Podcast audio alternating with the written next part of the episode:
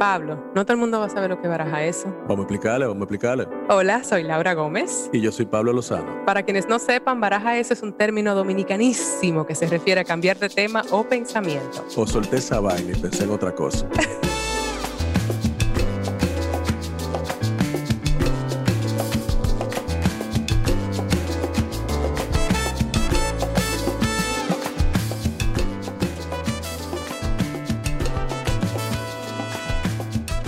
Saludos, saludos, caballero. Hola, ¿qué tal?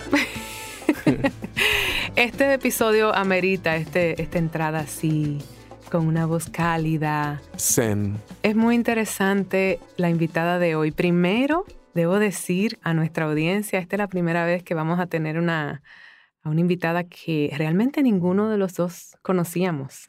Sí, es verdad eso. Eh, no personalmente, ya hemos escuchado su trabajo, hemos visto algo de ella en las redes y en la comedia. Alexis de Anda, que es una actriz, comediante, podcastera, amante de la psicodelia. Y realmente yo personalmente estoy súper curiosa. Cuéntame de ti. Sí, yo estoy súper curioso de conocerla. La verdad que cuando escuché su podcast, las toqué por internet vi algunos stand-ups que ella ha hecho y la verdad que me parece una mujer increíble. Así que... Yo, yo sobre todo, ya hablaremos de esto, me identifico muchísimo con su viaje. Ella es la, la, que lleva el podcast El Viaje, que también es de la familia de la Red Sonoro.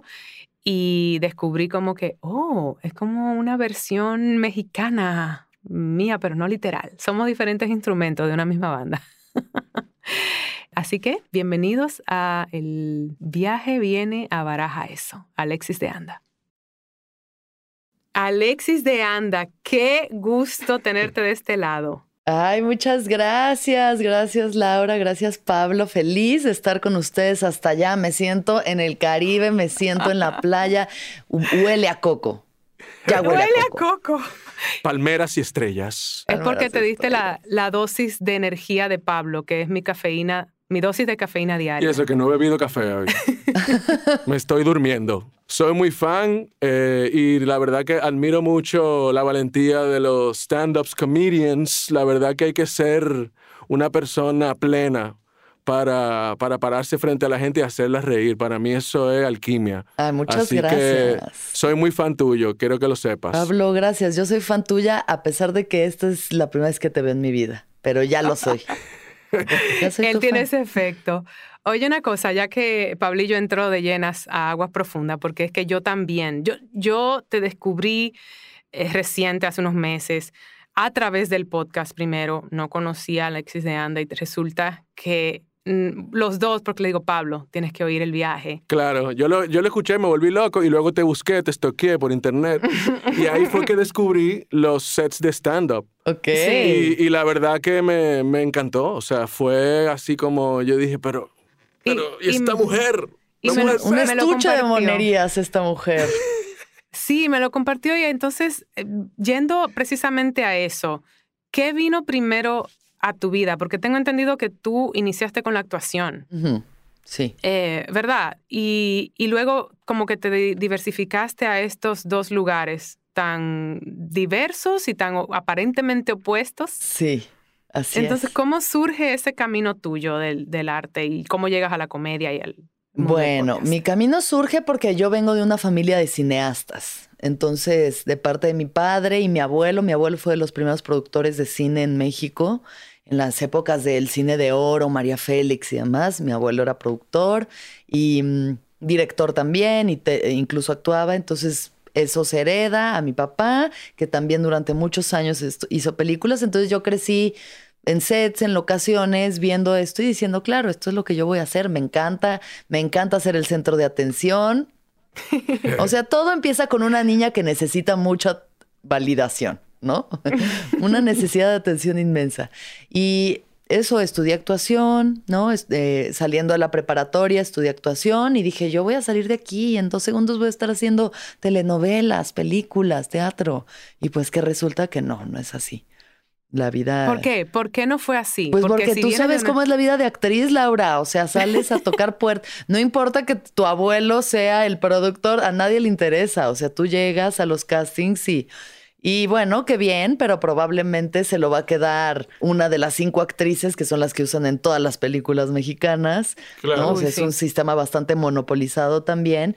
Y pues eso, salí de la carrera, em, hice muchos castings, tuve un par de trabajitos, un par de cositas, pero estaba muy abatida. Yo no lidio bien con el rechazo. A mí no me gusta que me digan que no.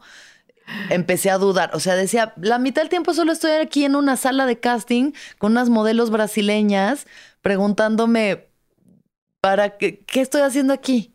O sea, porque estoy junto a un avatar dorado esperando que alguien me dé trabajo.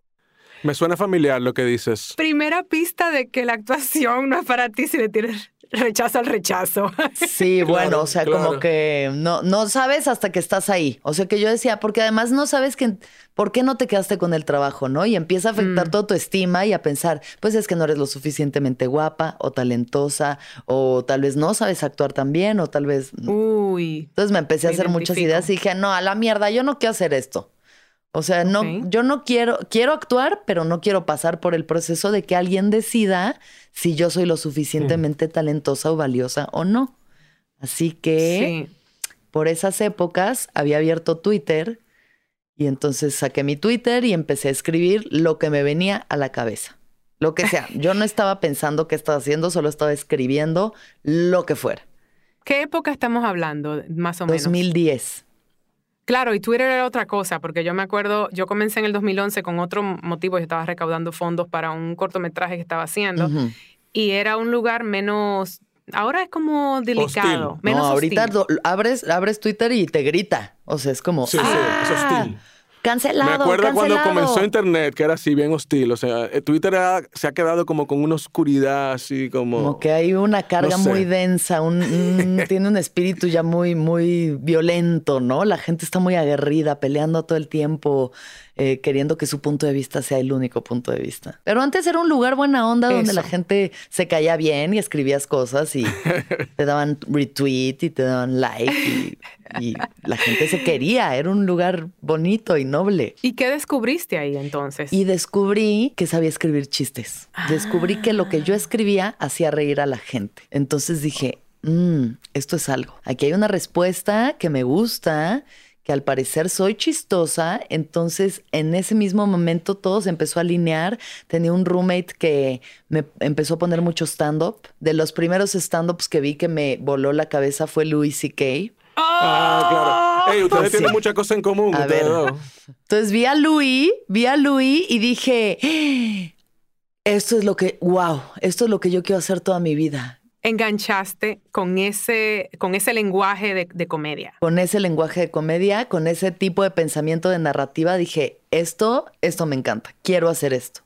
Y luego vi a Amy Schumer y dije, ah, ok, ok. Además, puede ser una mujer con estas opiniones y ser chistosa y esto se alinea todavía, todavía más a lo que quiero hacer. Y luego conocí a Bill Hicks, que Bill. Hicks es un comediante muy de culto, murió en los noventas, pero es una persona que está en, está en otro nivel de conciencia, de elevado, de, de las verdades que dice y la forma en la que... Y dije, esto es lo que quiero hacer. O sea, ya que vi a Bill Hicks, dije, wow, aquí lo encontré. Wow, dices algo que, que me llama la atención porque al principio yo personalmente que decía, parecen cosas opuestas, el viaje y la comedia, y ahora veo cómo no. No, Porque lo que tú estás diciendo, estos tres comediantes que mencionas que yo amo, Sí. yo soy mega fan de la comedia. Pablo sabe, Pablo también, pero así como del stand-up, no me siento capaz de hacerlo. Nunca he escrito un tweet gracioso. Digo, joder, yo es que no, talento cero para comedia. Eh, que me lo escriban, pues. Sí, sí, sí, sí, sí. Pero Eso no es fácil. ya veo, ya veo el enlace, ya veo la, la introspección y cómo hacerlo gracioso. Sí, sobre todo creo que en Bill Hicks es lo que encontré. Encontré una persona que sabía como desentrañar las verdades más profundas de la humanidad a través de la comedia. Entonces creo que para Mm. mí ha sido un maestro no solo de comedia, sino un maestro espiritual. En mi despertar. Bill Hicks ha sido crucial para mí. Como George Carlin un poco. Como George Carlin, pero como que a mí me apela todavía más profundamente Bill Hicks. O sea, sí había algo que decía, es que lo que acaba de decir me acaba de expandir la mente en algo que no creía que era posible. Y dije, esto voy a hacer, voy a hacer stand-up comedy, me voy a volver comediante, no depende mi trabajo de nadie, nadie me dice si puedo hacerlo o no, ni qué decir, ni cómo decirlo, todo depende de mí. Sí. Tú sabes que tú mencionas algo de la espiritualidad y es totalmente lo que yo pienso de, de los stand-up comedians. O sea, para mí son como los nuevos predicadores. O sea, yo creo que la humanidad ha ido evolucionando y nos hemos ido dando cuenta de que la institucionalización de la espiritualidad eh, no funciona. Y como que el stand-up viene a ocupar como ese espacio de la gente que está buscando un crecimiento espiritual y como encontrarse con su verdad y la verdad que los rodea, pero no con esta institucionalización de la espiritualidad, sino como a través de eh, no solo la risa, sino como la autocrítica y como el, sentido de, la crítica del mundo, así como que... Y estos stand-ups, así que tú dices que te cambian la vida, para mí tienen ese efecto que buscan tener los, predicadores, porque en realidad, ¿para qué tú estás predicando un dogma eh, espiritual? Es para ayudar a que las personas trasciendan, ¿no? Como, y, eso yo creo que el stand-up lo logra increíblemente. O sea, hay gente que son de verdad embajadores espirituales. Pablo, tengo que decir, cada vez que hablas siento que va a empezar una canción de reggaetón y va a salir Bad Bunny. o sea, ese acento me, me, están dando ganas de perrear, solo de escucharte hablar. Claro, mi acento hace que las mujeres quieran perrear. Pero sí, lo que dices sí es cierto. O sea, creo que hay, hay, hay comediantes o hay, hay sets de comedia que se vuelven revelaciones. Son revelaciones. Y la revelación más profunda del, comediante es, no te lo tomes tan en serio. Nada.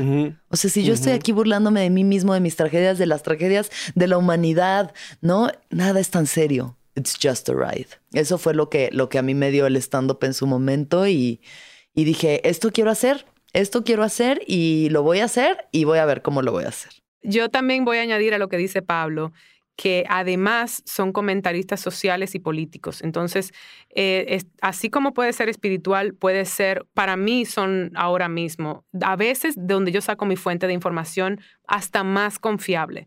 Honestamente, o sea, pienso por ejemplo en John Oliver en HBO, es de Last Week Tonight, y honestamente, claro, tiene un tremendo equipo de investigación y tal, pero veo eso, entonces me pregunto, ya que tuviste esta reacción negativa al, rechazo en el mundo de la actuación, ¿cómo fue esa puerta en la comedia? Por suerte, cuando yo quise empezar a hacer stand-up, que fue por ahí del 2011, eh, la primera vez que yo me subí a un escenario, no existía la escena del stand-up en México. Claro, tú fuiste la, embajadora de eso en México. Yo fui una de las, de las primeras comediantes en iniciar la escena del stand-up. Entonces, por, por un lado, muy bueno. O sea, sí, por todos lados muy bueno porque si nadie sabe qué estás haciendo, no saben si lo estás haciendo mal. O sea, de entrada no hay estos parámetros que Estados Unidos tiene de 70 años de comediantes de stand-up increíbles. Entonces no tienes a George Carlin, no tienes a Bill Hicks, no tienes la vara alta de, no, o sea, no está Chappelle, no está Chris Rock, no está ninguna de estas personas con quien compararse. Solo estamos nosotros generando una escena con un nuevo lenguaje, porque también el stand-up en México tiene esta cosa tropicalizada. Y ven acá, entonces, y ustedes comenzaron un grupo, ¿verdad? entonces comenzamos, había como una pequeñísima escena, había unos, digamos, 10, 15 con personas empezando a hacer stand-up, íbamos a barecitos de 20 personas, como que había un poco que explicar todavía de que, bueno, es que esto no son chistes, sino son, eh, vamos a hablar de nuestra vida y de nuestros problemas. Y la, o sea, no importa al final lo que fuera mientras la gente se riera. Claro. Y lo que yo hice fue que la primera vez que me subí al escenario, dije, yo soy Alexis y soy una actriz de esas actrices súper, súper desempleadas. El otro día me invitaron a hacer un casting para un comercial de tortillas y en el casting me pedían que llorara. Y fue muy fácil porque solo tuve que cerrar los ojos y pensar, estoy haciendo un casting para un comercial de tortillas. claro, Y entonces de lo que en ese momento era mi frustración más grande, que era no conseguir trabajo y estar haciendo estos castings absurdos, saqué mis primeras risas. Y ya eso fue suficiente para que 10 años después lo siga haciendo ahorita. Y ahí encontré esa validación que necesitaba. claro, claro. o sea, esa frustración que tenía todo se acomodó y se alineó perfectamente para que encontrara algo para lo que era buena, en lo que me empezó a ir muy bien muy rápidamente porque no existía la escena, entonces era como... Hay que atreverse a vivir, a, que le rompan el corazón, a, crecer, a aprender, o sea, es un trabajo también que vulnerabiliza mucho al artista, porque tú estás prácticamente abriendo tu, tu intimidad Tu hacia, hacia el público. Sí, pues depende del tipo de comediante que seas, ¿no? Hay algunos que son más observacionales, gente que critica más como el constructo social, las estructuras de poder, pero yo personalmente siempre he sido muy autobiográfica, entonces mis 20 fueron de que yo voy a experimentarlo todo, todo lo que pueda, me voy a meter en problemas, voy a enamorarme, desenamorarme, Claro. viajar, hacer, deshacer, para poder contarlo. Claro, y eso genera una identificación con el que te ve, y entonces yo también me veo, me veo en tu vida. claro. Y ahí que está la conexión que yo te digo, de, porque para mí la espiritualidad no está separada de, la- de lo político-social. Para mí es lo mismo. Mm, O sea, es, el ser humano es social, político, espiritual en, en una, en una sola cosa. Sí. Y yo te escucho hablar y yo digo, wow, es verdad, yo pienso igual, pero no, no sabía ponerlo en palabras. Claro. Y sí. aparte, me hace reír. Entonces, eso para mí me lo, me, me lo graba en el alma, eso, ¿no? O sea, como que no tengo que aprender solamente llorando, sino que también riendo e identificándome con esta persona que ya pasó eso por mí, también yo puedo aprender de eso y crecer. O sea, Sí. es- es como- ahí que yo te digo, que es como esa cosa, quizá no, quizá espiritual no es la palabra, quizá es humano. Pero sí es muy mágico el momento en el que estás en un teatro lleno y, y todo el mundo se ríe. O sea, eso sí genera este tipo de cosa que pasa en una iglesia, ¿no? En los Sunday service Claro. con el gospel y eso. O sea, ese momento. Con el gospel, exacto. ¿no? Como esa unión a través de la risa, que todo el mundo está ahí en la misma frecuencia de felicidad, porque eso es la risa, es un exceso de felicidad. Eso es mágico, eso es tan espiritual o tan humano o tan lo místico como uno quiere que sea. Y lo opuesto, ¿cómo te afecta? O sea, si no... Los grillos. Ah, bueno. Y, eh, mientras fuiste aprendiendo a desarrollar el músculo de, del- de la comedia, mientras fuiste explorando, ¿cómo sentías el rechazo o la falta de risa? Una mierda, me sentía fatal, me quería morir. Cada vez que no caía un chiste, cada vez que la gente no se reía, decía, porque estaba demasiado identificada con el personaje. Al final el comediante es un personaje, o sea, sí soy yo, pero soy yo comediante. Claro. Soy claro. yo en el escenario exagerándolo todo, incluso histriónicamente todo es mucho más grande. Eh, me identificaba, o sea, era como, no se están riendo, entonces yo no soy una buena comediante, no sé hacer chistes, no sé qué hago aquí en este escenario, es más, ¿por qué nací? ¿Por qué? ¿Por qué un esperma y un óvulo se juntaron para dar mi código genético y que yo esté ahorita pasando por esta maldita vergüenza? Y ahí está la conexión con el viaje, porque tú sabes que esos momentos de conciencia plena, ambos, ambos momentos, porque también ese momento de la conexión de la risa con el público también es un momento de awareness, pero también este momento de no quiero existir. esto- Entonces eso despierta como esta cosa que tiene el viaje de introspección. O sea, para mí que parte de tu proceso creativo es esa introspección fruto de, esta- de todo, de la luz y De la, la dualidad. de la dualidad.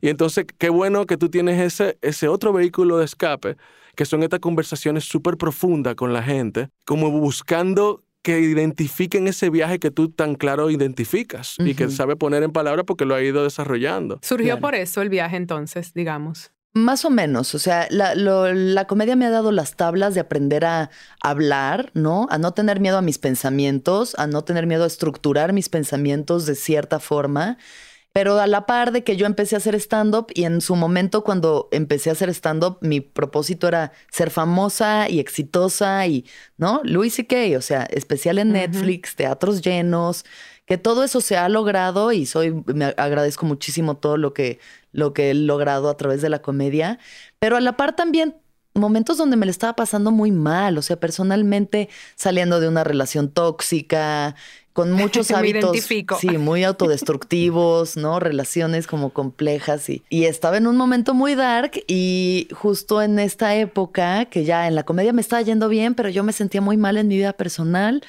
pero me servía esa gasolina para hacer comedia, ¿no? Porque pues claro, uno tiene que sufrir para poder crear arte. Claro, claro. Y en ese... El arte salva. Y en ese inter eh, eh, comencé a, pues eh, comencé mi camino con las plantas sagradas, con, con la psicodelia, con, con las plantas maestras, ¿no? El, conocí el peyote, conocí el sapito, la ayahuasca, que son pues espíritus profundos, sabios, maestros que me han traído las enseñanzas más hermosas de mi vida. Conciencia y paz. Conciencia, paz, bienestar, amor.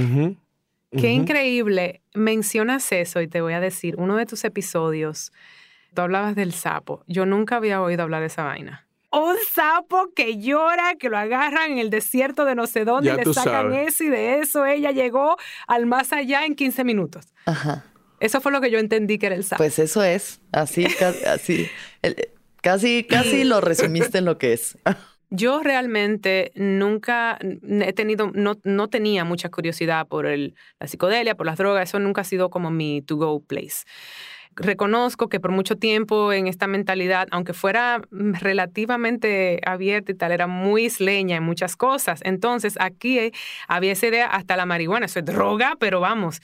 Pero en los 90, eh, Alexis, aquí iba a venir Bumburi. Bumburi venía para acá y le cancelaron el concierto porque había fumado marihuana. Ya. Y yo recuerdo haber dicho, uy, qué decepción, como Bumburi, Bumburi, ¿cómo te Bumburi atreves? fumando marihuana? ¿Cómo te Yo atreves? era adolescente y entonces, claro, Inocente. Claro. fui, yo realmente he ido desconstruyendo esa mentalidad y quitándole esa asignación eh, como... Tú tienes amigos muy locos, Laura. Yo tengo amigos muy locos. A las Déjame drogas. decirte. Tienes uno al lado que se ve Tien- medio loco. Tienes, un amigo- tienes amigos locos. eh, para muestra un botón. Sí, sí. Y lo traigo a colación porque, ah, dígase, también, tú sabes, he visto experiencias fuertes de personas, uno que está sentado aquí al lado de mí, que tuvo que lidiar con las drogas de otro modo y tal.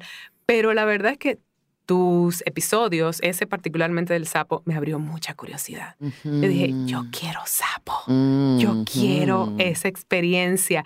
Y no sé, me quiero adentrar un poquito a ese tema contigo, Sí. que lo has explorado y que te ha abierto espiritualmente. ¿Cómo? Ya, ya sé que lo vino a través de esa, de esa, de la comedia, incluso te llevó ahí. Pero, pero, ¿qué descubriste entonces con esos psicodélicos? De entrada que todo esto, lo físico, ¿no? El constructo de lo que somos, nuestra identidad, las etiquetas que nos ponemos, soy mujer, heterosexual o bisexual o gay o lo que sea, eh, soy actriz, soy comediante, todo ese soy, yo soy esto y esto y esto y esto, no es.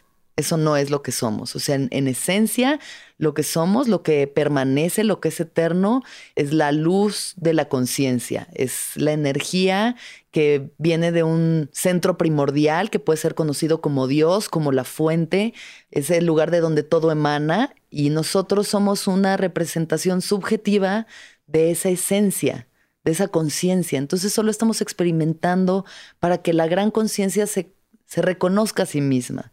Entonces hay algo en- dentro de nosotros que es eterno y que es a donde vamos a regresar cuando muramos y es de donde venimos. Que venimos a esta vida a experimentarlo todo, pero dentro de eso recordar que sí somos amor, que podemos llegar a ese lugar, que si hacemos nuestro trabajo y lo hacemos bien, podemos regresar a recordar que venimos a este mundo a ser felices y a disfrutar. O sea, yo por ejemplo en, no sé, en una ceremonia de ayahuasca, que es un espíritu de la Amazonia, femenino, la reina de la selva y es hay momentos súper fuertes con unos malestares tremendos, ¿no? Porque estás ahí eh, purgando creencias. Botándolo y- todo, botando todo para botando afuera. todo, todo lo que es tristeza, rencor, ira, ¿no? Eh, inconsciencia, ignorancia, todas esas cosas que tu linaje viene cargando durante siglos y siglos y siglos y de pronto, ay, lo purgas y viene un bienestar y viene una calma y recuerdas el amor, el amor de tus padres a los que tanto les has reclamado porque por su culpa ya no puedo Eso. tener una relación estable Eso. o cualquier otra estupidez que se nos ocurre y recuerdas la fuerza de la vida, o sea, el hecho de que nosotros estemos aquí ha requerido de una fuerza, de una potencia de vida Sí, un milagro. impresionante. Entonces sí, hay sí, que sí. agradecer la fuerza vital que tenemos, que estemos aquí en este mundo ahorita es un regalo y si lo podemos ver como eso, nuestra vida cambia. Entonces ves como que la psicodelia un poco te ha ayudado a tomar responsabilidad de tu vida, como o a pod- el poder. Totalmente, la psicodelia me ha enseñado que la vida es sagrada, que la gratitud es la puerta más directa a la felicidad, que venimos a servir a los demás, a hacer lo posible porque la vida de los otros sea mejor y sea más noble y más, más equitativa también, hacer de este mundo un mundo más justo. Pues me ha dado eso, mi camino, mi camino y estoy profundamente agradecida porque al final es la tierra, es la madre tierra comunicándose Sí. a través de ciertas plantas y ciertos animales para que los humanos recordemos de dónde venimos. Que nosotros somos parte de ese organismo enorme Sí que es somos. el universo. O sea, es increíble cuando tú te conectas con esa conciencia que es todo. Imagínate, al mismo tiempo es una experiencia de, de ver como lo, lo, pequeñito que somos, pero al mismo tiempo lo inmenso que somos. Es como, a mí, por ejemplo, una vez yo me, yo me acuerdo que me encontré un, un, sabio en un desierto en Senegal que me dijo, y yo tenía una relación con mi padre muy, muy, no muy buena en ese momento, y me dijo, mira, tu padre, y me enseñó un cuadro de él con su padre. Esa, ese momento donde, donde yo hago conciencia de que mis padres son seres humanos que hacen lo mejor que pueden y, y que eso que ellos hicieron fue lo mejor que, que, pudieron por mí. Y bueno, yo que tengo un hijo también, que me pude poner en el lugar de ellos en esos momentos como de conciencia. Oye, es como si tú te quitaras una mochila de ladrillos. O sea, yo me acuerdo que yo pude mirar hacia adelante así por primera vez en mi vida, después que yo dije, pero mi padre, yo honro a mi padre, honro a mi madre. Y entonces, claro, ahí vino mi, mi, mi amor propio. O sea, como que ahí entonces empecé a respetarme yo, tú sabes, empecé a detectar en mi vida las cosas que yo no quería más. Pero a través de ese amor a, mi padre y a mi madre, y bueno, y por ende a mi abuelo, a mi abuela, por ende a mi, a, mi linaje. Todo, todo lo que tú eres. Claro. Todo lo que tus raíces, tus raíces. Hay algo que me llama la atención de esta conversación y es que tú, tú mencionas mucho, es, viene de la tierra, viene de los animales, del, de las plantas, ¿sabes? Versus todos estos químicos entonces, como que nos han distorsionado también e-, esa industria de, las drogas. Mm, sí, sí, todo lo químico, farmacéutico. No es lo mismo de que el mundo de droga que, que, lo que ella está diciendo. Correcto. Esa cosa del placer inmediato no es esto que ella está diciendo. Las palabras tienen mucho poder y mucho peso y, y, hay que nombrar a las cosas por lo que son. Entonces, para mí es muy importante hacer una diferencia clara entre lo que son drogas, ¿no? Drogas legales, drogas ilegales, plantas maestras o sea, puede, y puede ser muy revelador para alguien comerse una pastilla de éxtasis y decir, ¡Ah! cuánto amor siento, wow, qué conexión, qué mágico. Pero a veces eso te engancha o se diluye y no queda como el aprendizaje profundo. Una planta maestra viene y te cambia la vida, te abre las puertas de la sensibilidad, de la gratitud, del amor. O sea, son espíritus tan sabios, tanto más sabios que nosotros, que decirle droga o, ¿sabes? O sea, y claro que están penalizados como drogas porque si, si no sirve para el sistema que uno entienda, que uno recuerde quién es. No le sirve al sistema porque entonces ya no hay miedo, porque entonces ya no hay ya no hay forma de controlarlo. Si no, si no tienes miedo no te pueden controlar. Yo creo que ustedes dos, en muchos sentidos, me han educado mucho sobre eso. Yo ya vivo en Nueva York 20 años, obviamente mi mentalidad en esos aspectos está sumamente abierta, pero nunca lo contemplaba como algo que yo quería experimentar y te juro que cuando oí lo del sapo y dije, eso es una vaina que mm. yo quiero, más que sentir, es como que quiero aprender. Lo que sucede específicamente con el sapo, que es un compuesto llamado 5-MeO-DMT, es que genera una disolución absoluta del ego. Entonces lo que vives sí es una experiencia como la muerte. No hay cuerpo, no hay, no hay plano físico, no existe ya la materia. O sea, es muy difícil de explicar, pero una vez que lo experimentas y dices, claro, no soy esto, no soy ni la ropa que traigo, ni siquiera la piel, ni siquiera el pelo, ni el nombre, ni, no soy eso, soy algo tanto más grande, tanto más luminoso, tanto más amoroso, tanto más poderoso. Es lo que nos une, es lo que nos une y es eso lo que nos hace entender que todos somos uno. Y entonces ya no puedo tratarte distinto a como me trataría a mí. ¿Sabes? O sea, si yo mm. me amo, te tengo que amar. Si yo me respeto, te tengo que respetar. Porque si respeto a la vida, tengo que respetar a toda la vida.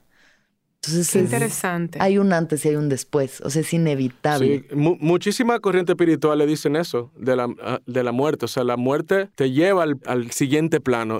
por ejemplo, los yoruba dicen ikulo biocha, que la muerte produce deidades los católicos supieron como beber de todas esas cosas ancestrales y por eso este eh, Cristo muere, ¿no? Y, y, entonces trasciende a esta figura eterna que puede conectar con nosotros. Y eso, tú sabes, esas pequeñas muertes de las que tú hablas, son precisamente ese desaprendizaje de ese código de este sistema que desde que desde que pisamos este plano de existencia, no, eh, hay un código, ¿verdad?, que se está incrustando en nuestro ser para, para, llenarnos de código, miedo. Pablo, son millones de códigos. Entonces, eso, ese desaprendizaje es, esa es la, pequeña muerte en este plano, ¿no? Como el despojo de toda esa cosa que, que no soy yo, como tú dices. Claro, y entonces, que vienes a este eh, mundo a qué? A ganar dinero, a trabajar como loco para ganar dinero, para comprar cosas que no te van a hacer feliz. O sea, No, mano. a eso vienes, vienes a, Claro. ¿sabes? A, a valer por tu estatus social, porque tienes una pareja, porque eres... No, o sea, hay algo tanto más profundo. ¿No? y por eso hay crisis, tantas crisis y hay tanta ansiedad y hay tanta depresión porque olvidamos quiénes somos. No digo yo venimos. que tengamos crisis constantes, es como que siempre en esa búsqueda, yo creo, es como nuestro instinto llamándonos, esos dolores, y, y entonces vienen estas, por eso menciono tanto estas, las drogas, como tú decías, las que son más pastillas y tal. Mira como hay una crisis de opioides, Claro, sí, y creada, por cierto, obviamente. creada, Sí, sí, sí. en lugar de, y eso me causó tanta curiosidad de lo que tú exponías, de buscar unas fórmulas más naturales, más eh, espirituales.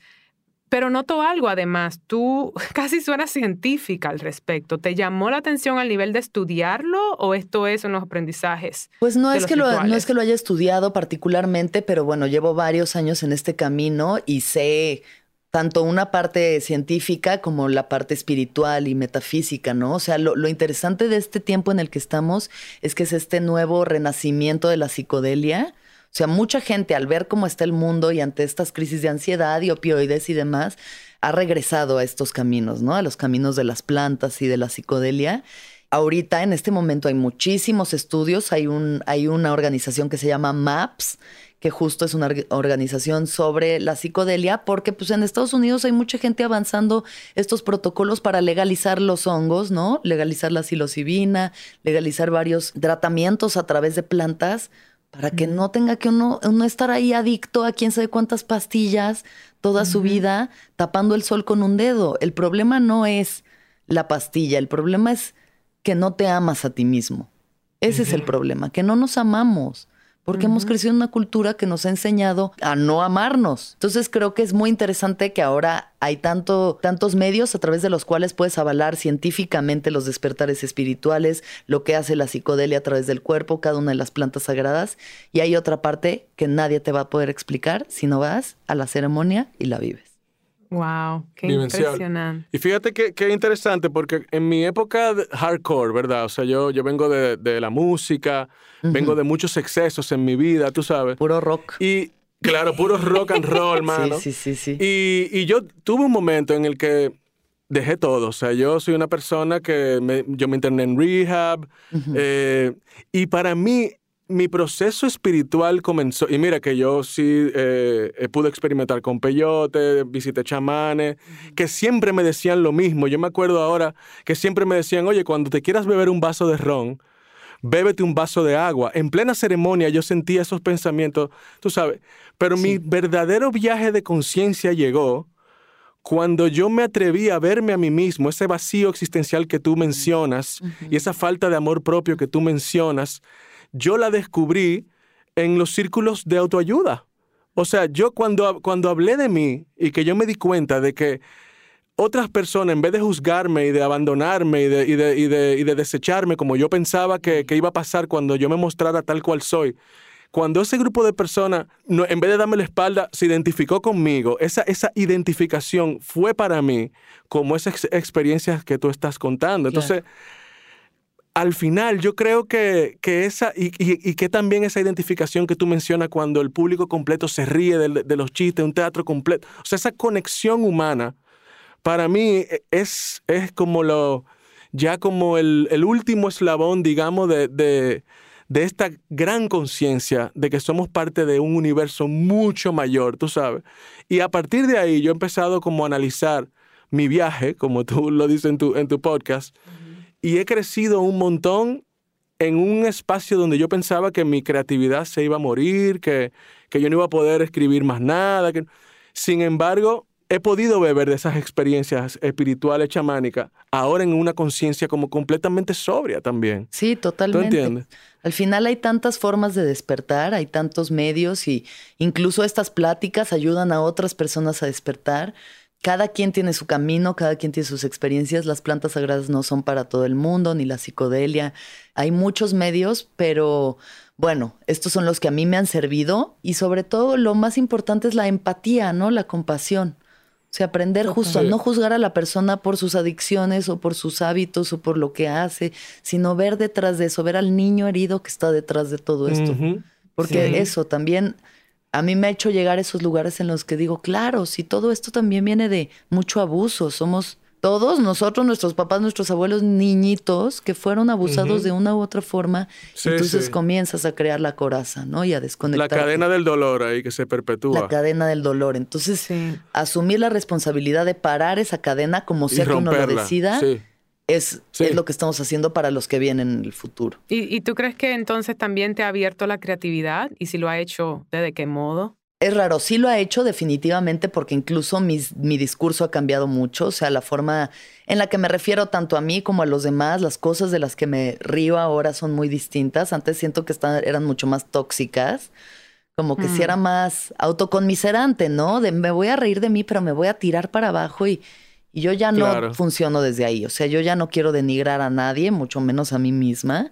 Uso mi comedia para empoderar, para empoderarme yo, empoderar a los demás, ver fallas en el sistema, observar cosas que son absurdas y que son ridículas sobre cómo funciona el mundo, las estructuras del poder compartir mis experiencias espirituales a través de la comedia, pero sí veo que hay otra parte en la que ya quiero cambiar mi narrativa, o sea, quiero hacer una especie de show que no todo va a ser risa, no todo, o sea, que tenga bemoles, ya no quiero nada más sentir la presión de hacer reír, porque sé que hay momentos en los que puede venir algo muy vulnerable, algo muy profundo, algo muy verdadero, incluso hasta el llanto, y luego otra vez llevarlo a la risa. La psicodelia lo que te enseña es como la infinita posibilidad, ¿no? Todas las posibilidades, entonces es lo que quiero explorar. Una cosa que a mí también de la comedia me parece interesante, o de los comediantes, hablando de que son comentaristas sociales, es que también es peligroso.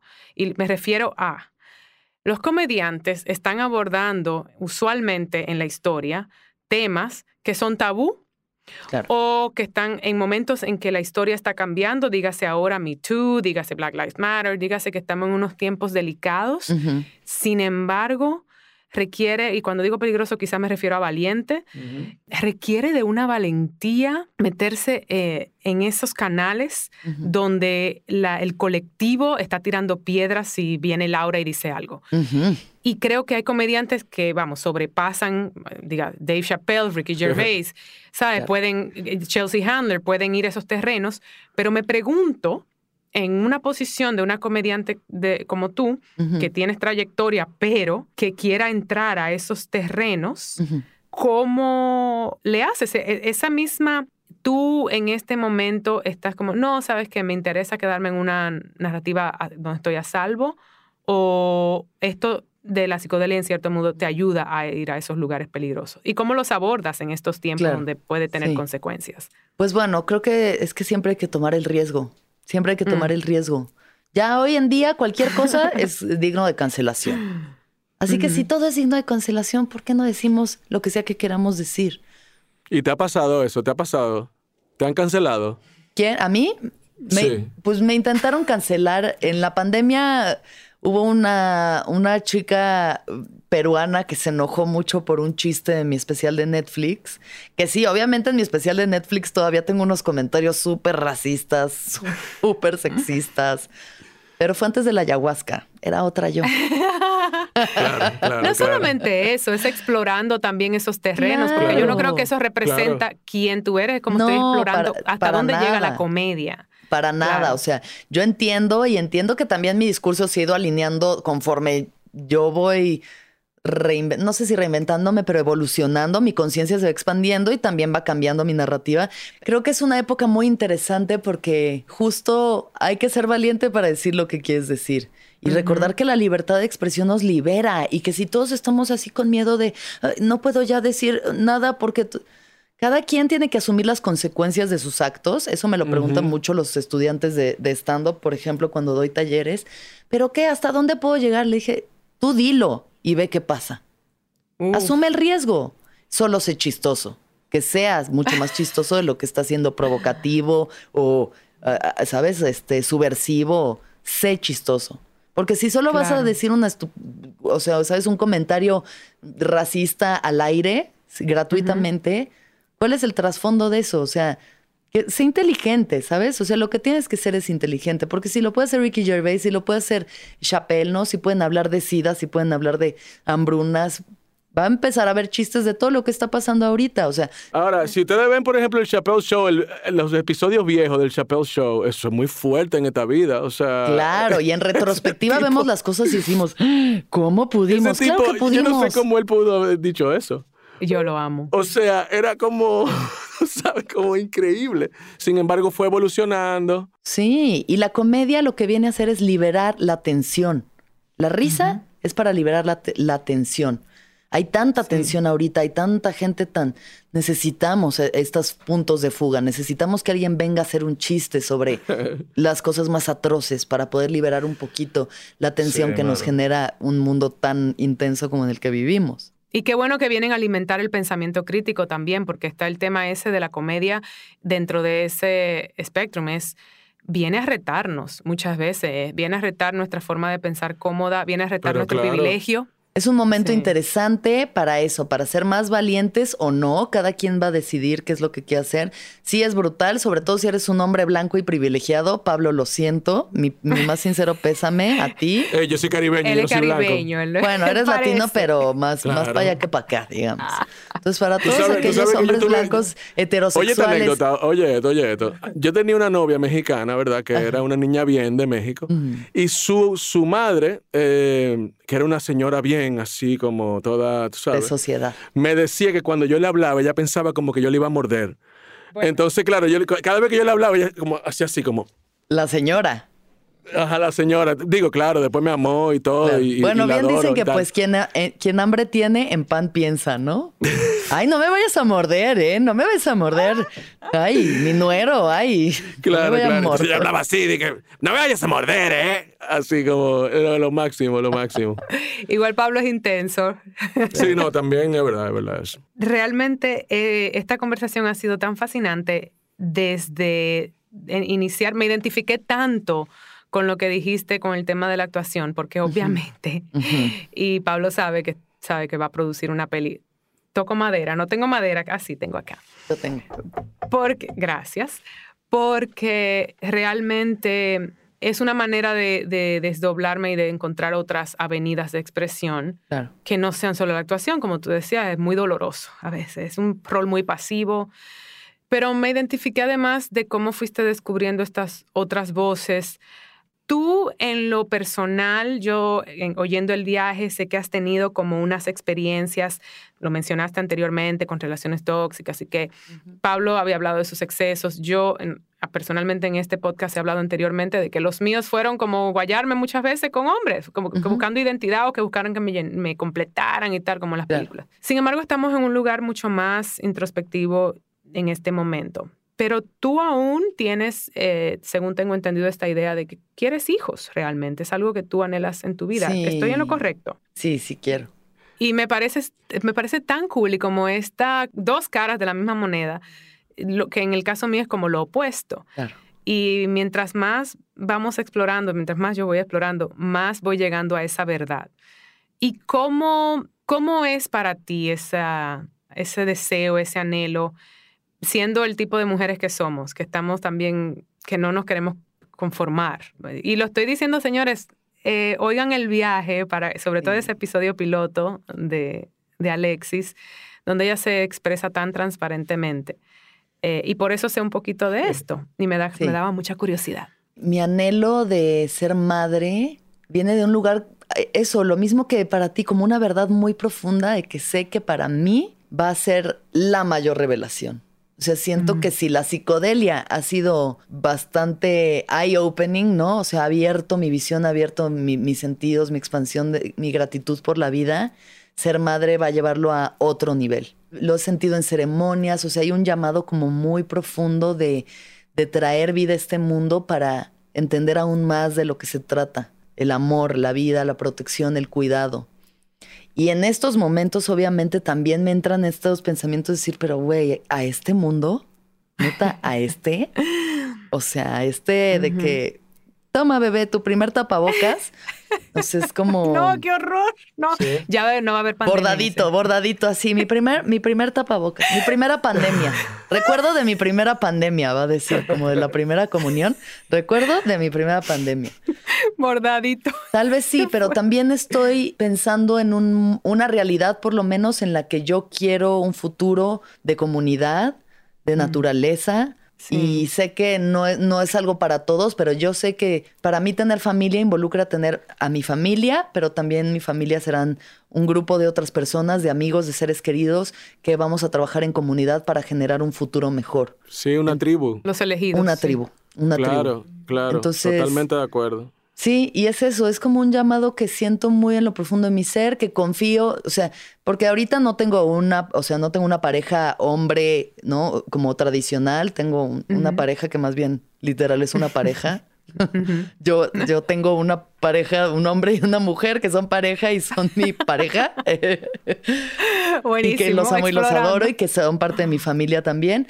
Pero confío mucho en que si la intención es clara y si es lo que me toca vivir, será. Y si no es lo que me toca vivir, será de otra forma, ¿no? Pero confío, confío en la vida y confío en, en que cuando uno quiere las cosas de corazón, pues ahí están. Ahí están disponibles. Me fascina. ¿Sabes qué me encanta de lo que dijiste y de lo que esta conversación también me trae? Que no hay una sola manera. Yo creo que tenemos un condicionamiento. Yo particularmente siempre tengo curiosidad sobre eso porque sí creo que cuando se quiere es muy visceral, es una cosa que está por encima de ti. Y como yo batallé por tanto tiempo con la culpa de qué, qué pasa conmigo, porque estoy mal, eh, hasta que finalmente dije, pero porque no es para ti, no es lo que deseas. Sí. Eh, siempre es como que me convence de que efectivamente es algo que se lleva y que efectivamente no nos define, somos diferentes eh, diferente, o sea, una, una similar manera de pensar, pero con diferentes avenidas por las que transitamos. por suerte, qué bueno, mano. Hoy por hoy no hay nada más respetable que una mujer que decide no tener hijos. O sea, esa mujer nos está ayudando a todos. Porque el mundo, honestamente, no es como que necesitamos más gente. Ya somos muchos. Entonces, cada vez que una mujer asume el no querer ser madre, ¡ah, qué paz! Gracias. Y a la misma vez, cada vez que una mujer con una mentalidad abierta y más allá tiene un hijo, también es como, oh, otra criatura que puede contrarrestar la oscuridad. un poco de Que va a recibir el amor que se merece, que va a recibir una, una enseñanza de vida diferente. Sí, sí, sí, sí, La verdad es que también todo el trabajo que yo llevo hecho y el que seguiré haciendo será también para traer seres que no tengan que echarse estos viajes ya. O sea, que tendrán problemas y tendrán otros traumas y también van a ser emos en algún momento como yo lo fui y decir, no, papá, ¿por qué? No me entiendes, nadie me entiende. El mundo no me entiende. Pero mira, eso tú dijiste algo clave. El que quiera tener hijos, que se trabaje.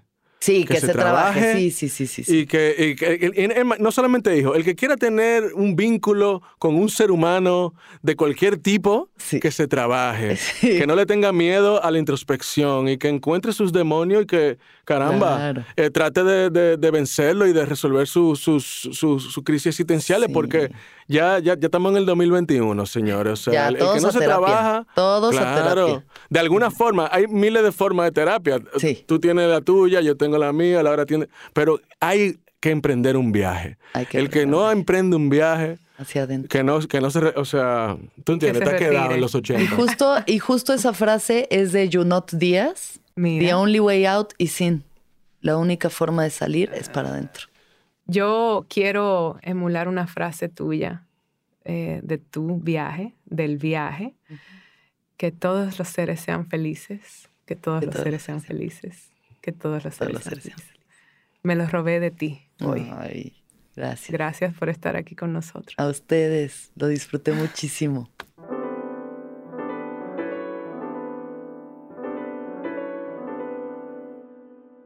¿Qué viaje?